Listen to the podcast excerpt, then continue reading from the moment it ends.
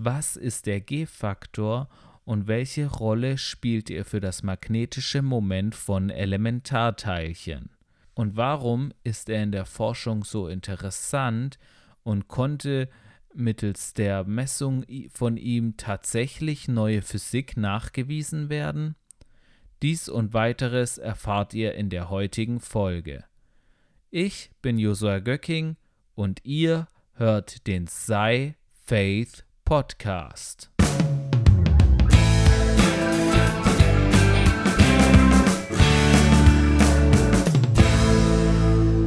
In der vorletzten Podcast-Folge habe ich ja schon davon berichtet, dass äh, scheinbar am CERN äh, Hinweise auf neue Physik entdeckt wurden.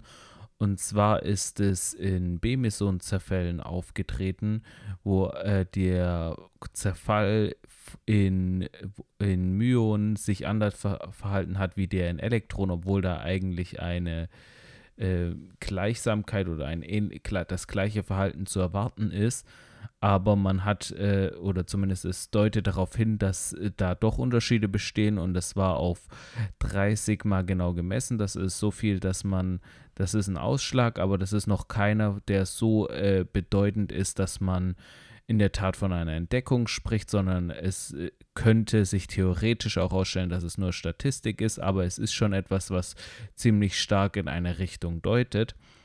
Und interessanterweise gab es da jetzt noch weitere Ergebnisse von einer anderen Kollaboration, die in eine ähnliche Richtung deuten und die auch äh, auf neue Hin Physik hinweisen.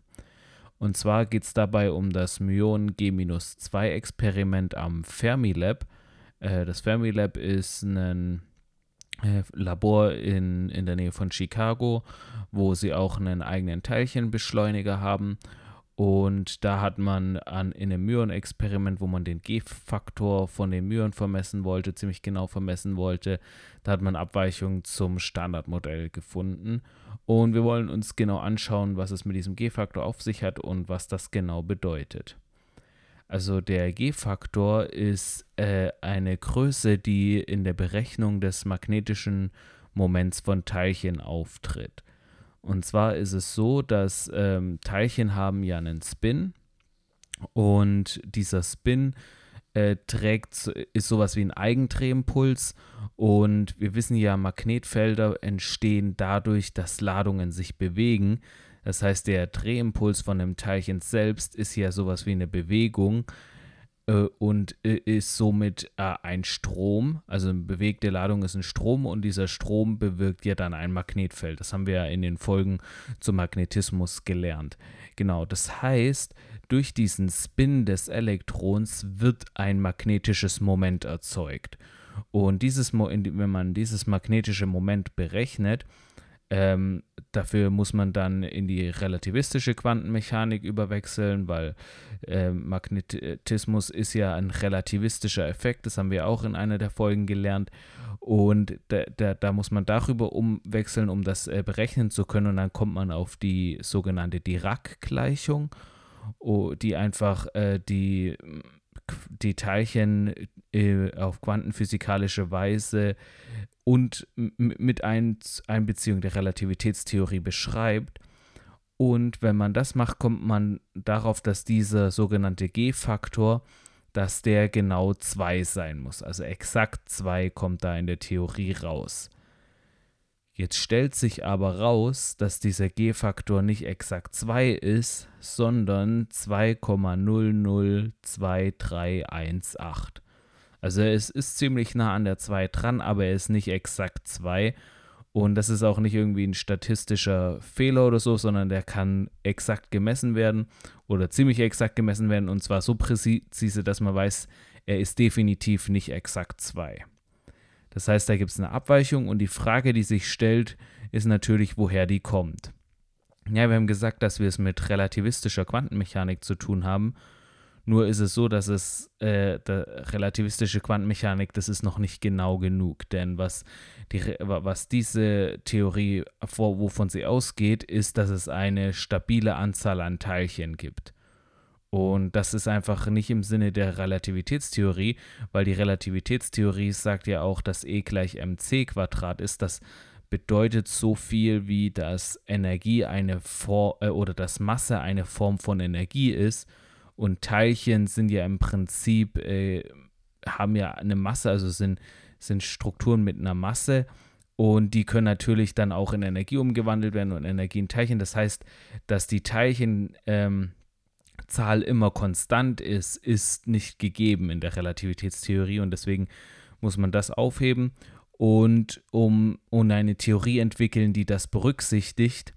Und um das zu schaffen, wurde die Quantenfeldtheorie eingeführt und im elektrodynamischen Bereich insbesondere die Quantenelektrodynamik oder auch kurz QED. Und in dieser, wenn man die äh, Aussagen dieser Theorie berücksichtigt und einfach die äh, Berechnung anstellt, dann kommt man, dass, äh, dass es eben nicht nur diese diese einzelnen Teilchen gibt, sondern es gibt dann auch noch Fluktuation. Es gibt sogenannte Quantenfluktuation oder Vakuumfluktuation. Und das ist, dass diese, ähm, dass es äh, bedeutet so viel wie, dass es kein perfektes Vakuum gibt, sondern dass im Vakuum ständig Teilchen entstehen und wieder aufgelöst werden. Äh, einfach weil es aufgrund der Heisenbergschen Unschärferelation, die ja sagt, dass ein Teilchen ähm, nicht äh, oder dass man nie den exakten Impuls oder die äh, exakte Geschwindigkeit von einem Teilchen wissen kann, äh, äh, das, das kann man ummünzen auf eine Energiezeitunschärfe. Das heißt, man kann nicht zu jeder Zeit die exakte Energie eines Teilchens wissen. Das heißt, im, im Vakuum kann nicht existieren, weil wenn Vakuum existieren würde, würde es bedeuten, dass es null Energie gibt, dann wäre die Energie exakt bestimmt. Und deswegen gibt es solche Vakuumfluktuationen und auch wenn kein Vakuum vorliegt, gibt es einfach überall solche Fluktuationen, wo Teilchen entstehen und sich wieder auslöschen. Und diese Fluktuation, das ist nicht einfach nur, dass da die, die entstehen und gar keinen Einfluss haben, sondern die wirken sich auch, während sie da existieren, wirken sie sich auch auf ihre Umgebung aus und somit wirken sie sich auch auf ein Elektron aus. Das heißt, und auch auf alle möglichen Teilchen. Das heißt auch und, vor allem auch auf dieses äh, äh, elektrische, äh, dieses magnetische Moment dieses Teilchen und somit auf diesen G-Faktor. Das muss man sich so vorstellen, man hat dieses, sagen wir mal, wir haben ein Elektron und das hat seinen eigenen G-Faktor von 2, aber jetzt ist um dieses Elektron herum entstehen permanent Teilchen und löschen sich wieder aus und so weiter. Und die haben ja auch alle ein magnetisches Moment, wenn sie einen Spin haben. Das heißt, was die meisten haben. Und dann haben sie auch ein magnetisches Moment. Ähm, und also wenn sie geladen sind und einen Spin haben, dann haben sie ein magnetisches Moment. Und das ist ja bei vielen Teil dieser Teilchen der Fall. Das heißt, wenn das der Fall ist, dann haben sie ein magnetisches Moment und wenn man dann das gesamtmagnetische Moment um das Elektron bekommen will, tragen die ja alle mit ihrem magnetischen Moment bei. Und das heißt, das, Magne das gesamte magnetische Moment, das wir ja dann am Ende messen, wird dann nicht das von dem Elektron sein, sondern wird das von dem Elektron sein plus diese ganzen magnetischen Momento, Momenta, die diese in den Vakuumfluktuationen auftretenden Teilchen dazu beitragen. Und die Summe daraus ergibt dann eben diesen, wenn man das in der äh, Quantenelektrodynamik durchrechnet, kommt man dann auch auf diesen Wert, der ein bisschen von 2 abweicht und den wir im Experiment auch messen können. Und auch die, die Messung dieses G-Faktors und auch die theoretische Voraussage durch die Quantenelektrodynamik war eine der großen Bestätigungen, dass die Quantenelektrodynamik wirklich zutreffend ist und dass man da wirklich auf der richtigen Spur gewesen ist. Genau. Und ähm, jetzt ist es natürlich so, dass äh, in diesen Vakuumfluktuationen und in dem, da können ja alle möglichen Teilchen entstehen. Alle Teilchen, die theoretisch existieren können, können da kurz aufpoppen und wieder verschwinden. Und deswegen ist es natürlich, wenn wir, wie wir in der letzten Folge auch erklärt haben, begründete Argumente haben, davon auszugehen, dass es neue Physik existiert, also dass es Physik gibt, die über das, was wir bisher kennen, hinausgeht, ähm, dann ist es natürlich so, dass gerade in solchen Vakuumfluktuationen die ja natürlich dann auch auftreten könnten. Das heißt, man kann erwarten, dass in solchen Vakuumfluktuationen neue Physik vorzufinden ist, weil die ja, weil da ja alle möglichen Teilchen entstehen und in der neuen Physik ist es hauptsächlich so, dass da irgendwelche neuen Teilchen auftreten. Das heißt, die könnten ja da gerade auftreten und deswegen ist es interessant zu schauen, äh, ob sich der G-Faktor ändert, weil der, der, wenn der G-Faktor dann noch, noch weiter von, vom Standardmodell, also von der Theorie, die wir bisher haben, also auch von der Quantenelektrodynamik, wenn der davon abweicht, dann deutet das darauf hin, dass da ja noch weitere Teilchen in diesen Vakuumfluktuationen sind, von denen wir noch nichts wissen. Das heißt, man misst diesen G-Faktor und schaut, ob es da Abweichungen zu gibt. Und wenn man dann welche findet, dann weiß man, okay, wir haben da neue Physik entdeckt. Jetzt ist es so, das hat äh, 2006 hat, zum, hat Brookhaven bei einer solchen Messung, also ist auch ein Labor auf Long Island bei New York, ähm, ist das, äh, die haben das gemacht und haben, haben diesen G-Faktor vermessen wollen und sind, haben mit einer Signifikanz von 3,4 Sigma festgestellt, dass da wirklich bei Myonen zumindest also bei Myonen äh, gibt es da zwischen dem theoretisch vorhergesagten G-Faktor und dem experimentell gemessenen G-Faktor eine Abweichung. Und dies, die konnten sie zu 3,4 Sigma genau ähm, feststellen. Das heißt, es war noch nicht genau genug, um von einer Entdeckung zu reden, aber es war schon, wie wir das letzte Mal gesehen haben, da war es 3,1 Sigma genau. Also es ist schon etwas, was auf etwas hindeutet. Bei Brookhaven war dann das Problem, dass sie, glaube ich, nicht ähm, da äh, mit ihrem Teilchenbeschleuniger nicht äh, mehr äh, Energie aufbauen konnten und nicht mehr genauere Messungen durchführen konnten. Deswegen wurde der ihr, ihr Ring, mit dem sie diese Myonen gemessen haben, der wurde dann ans Fermilab gebracht und dort wurden die Messungen fortgeführt.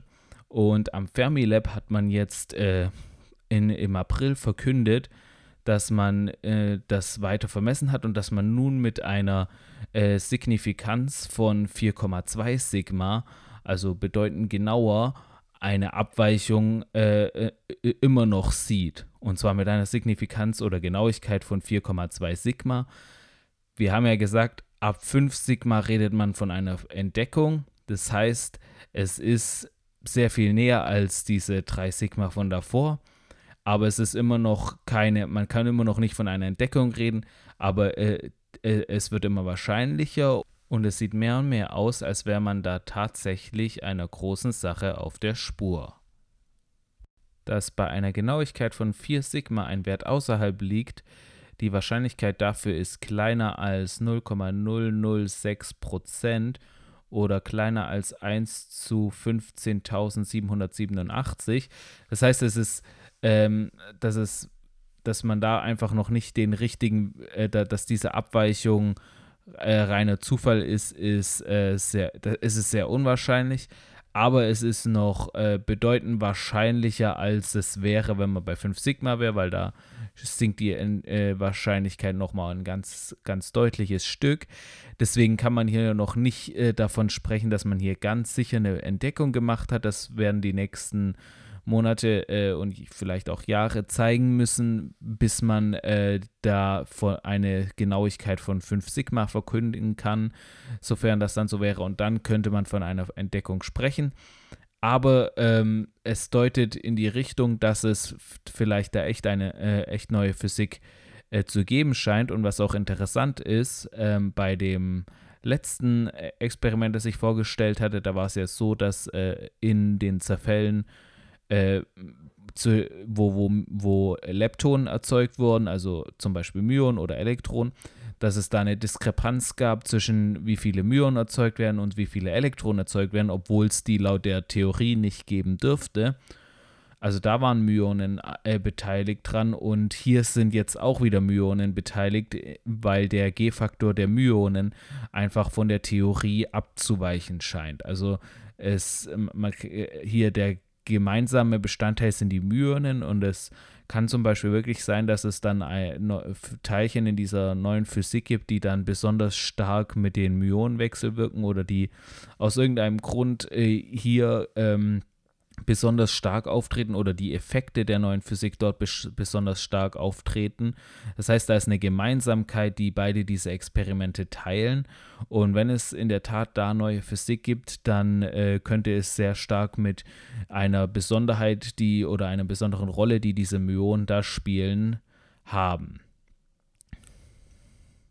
es ist, glaube ich, wirklich interessant, das weiter zu verfolgen, was da noch geschehen wird, was weitere Messungen dann äh, zeigen werden und äh, ist echt spannende Zeiten, gerade in der Physik, wo, wo man e echt gespannt sein kann, äh, was da noch alles ans Licht kommt und was man dafür noch für neue Erkenntnisse machen wird. Ich finde, im Geistlichen lässt sich äh, das vor allem auch so deuten, also gerade dieser angesprochene Effekt mit diesen Quantenfluktuationen, also dass wirklich, dass es kein absolutes Maximum gibt, dass überall Dinge am Entstehen und am äh, wieder verschwinden sind und ich, das ist wie, wie, das ist wie so ein wie so ein Vibrieren oder wie etwas, das einfach, äh, äh dass Dinge auftauchen und wieder verschwinden, wie einfach, dass immer alles in Bewegung ist. Und das ist einfach, glaube ich, auch einfach ein Zeichen dafür, da, dass Gott immer am Tun ist, dass Gott nie stillsteht, dass Gott nie, nie in, in Ruhe ist. Das heißt nicht, dass er keinen Frieden hat oder keine Ruhe hat. Nein, er hat diesen Frieden, diesen Frieden, der allen Verstand übersteigt, aber er ist immer in Bewegung, er, er steht nicht still, er, er, er ist nicht äh, irgendwie dass er ins Rasten kommt, sondern er ist immer in Bewegung, er ist immer, äh, dass er etwas tut, er ist immer aktiv und auch in unserem Leben will Gott immer aktiv sein, will Gott äh, wirklich sein Willen äh, in unserem Leben durchsetzen, seinen perfekten Willen, sein, das, was er für unser Leben geplant hat, seine Berufung, die er für uns hat, will er umsetzen. Und wenn wir ihn einfach tun lassen, wenn wir uns einfach echt zurücklehnen und ihn tun lassen, dann kann er das auch mehr und mehr in uns hervorbringen. Und ich glaube, diese Vakuumfluktuationen sind äh, auch einfach ein Zeichen, dass sogar dafür, wo da, wo nichts zu sein scheint, ist Gott aktiv. Da, wo nichts zu, zu ja, einfach, wo es aussieht, als wäre nichts da, als, als würde nichts funktionieren, sogar da ist Gott aktiv, sogar da ist Gott präsent. Und ich glaube, es ist auch ein Zeichen da, dafür, dass, äh, wenn man sieht, das heißt ja, überall in der Welt sind Teilchen am Entstehen und sind Teilchen am Aufpoppen und so auch in, auch in, den, in den Vakuum, auch im Vakuum, auch im, im Weltall, in, in diesem Riesenvakuum, wo scheinbar über Lichtjahre lang eigentlich gar nichts ist, aber auch da sind, ist, die, ist kein absolutes Vakuum, sondern ist einfach die, ist es einfach so, dass diese Teilchen auch da entstehen und es ist genauso, glaube ich, auch ein Zeichen dafür, dass Gott wirklich überall ist, dass Gott allgegenwärtig ist und dass auch an den scheinbar gottverlassensten Orten Gott doch gegenwärtig ist, Gott doch da ist, oh, wie, wie einfach in diesem, auch im extremsten Vakuum immer noch äh, Teilchen entstehen oh, und einfach so diese, es diese Fluktuation um das Vakuum herum gibt.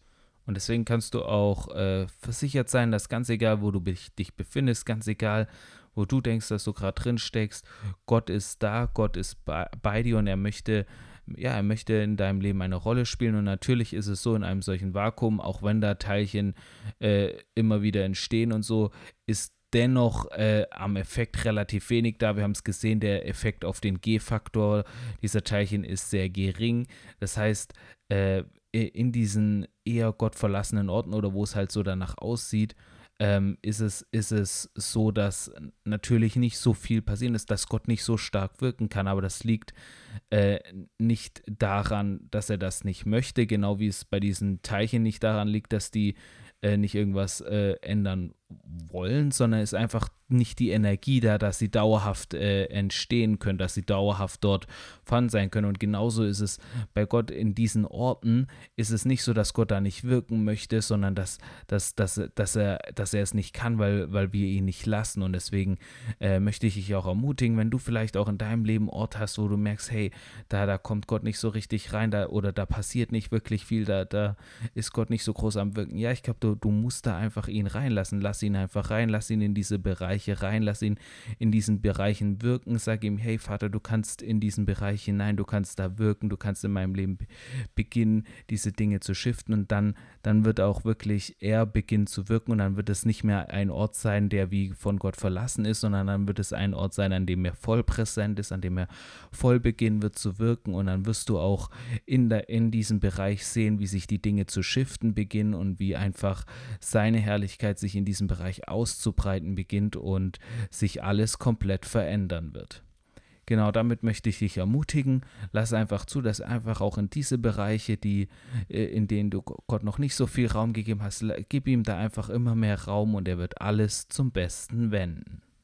Das war die heutige Podcast-Folge zum Thema der neuen Physik und einfach, was ich da für neue Erkenntnisse aufgetan haben. Ich werde einfach, wenn neue Dinge rauskommen in dem Bereich oder allgemein im Bereich der Forschung und ich darauf aufmerksam werde, dann werde ich das auch hier mitteilen und einfach ein bisschen erklären, was es damit auf sich hat. Äh, das finde ich ist ganz interessant und ist auch, auch schön zu, zu wissen, was, was da genau passiert. Ähm, Genau, ich hoffe, euch hat die Folge gefallen. Ich hoffe, ihr fandet sie informativ und ihr konntet alles verstehen. Könnt mir auch gerne dann Fragen zur Physik stellen, Fragen zu, zu Themen, die euch interessieren oder die ihr im Podcast behandelt haben wollt. Da ist es am besten, wenn ihr auf meine Website geht, sei-faith.de und dann einfach das Kontaktformular ausfüllt und da eure Fragen stellt. Da, das, die, die können dann vielleicht auch im Podcast behandelt werden oder, oder ähnliches. Und auf meiner Webseite findet ihr auch mehr Informationen über SciFaith, über die Vision von SciFaith. Ihr findet äh, Blog-Einträge, weitere Podcast-Folgen und natürlich auch Informationen über mein Buch und könnt es über einen Link dort auch bestellen. Also ich empfehle euch, wenn ihr das noch nicht getan habt, dann besucht meine Webseite und schaut euch da ein bisschen um. Wenn euch der Podcast gefällt, äh, teilt ihn auch gerne mit euren Freunden und Bekannten. In der nächsten Podcast-Folge wird es dann äh, darum gehen, was denn die Mathematik oder warum die Mathematik in der Physik so äh, effektiv ist. Das war ein Thema, das wollte ich ja schon mal äh, vor, vor ein paar Wochen behandeln. Da ist es nicht dazu gekommen und diese Folge werde ich jetzt dann nachholen. Die wird wahrscheinlich dann auch gleich in einem Blog-Eintrag mit erscheinen. Also da bin ich dann gespannt drauf und äh, bis dahin wünsche ich euch eine wunderbare Zeit und ich freue mich schon, wenn ihr das nächste Mal wieder reinhört.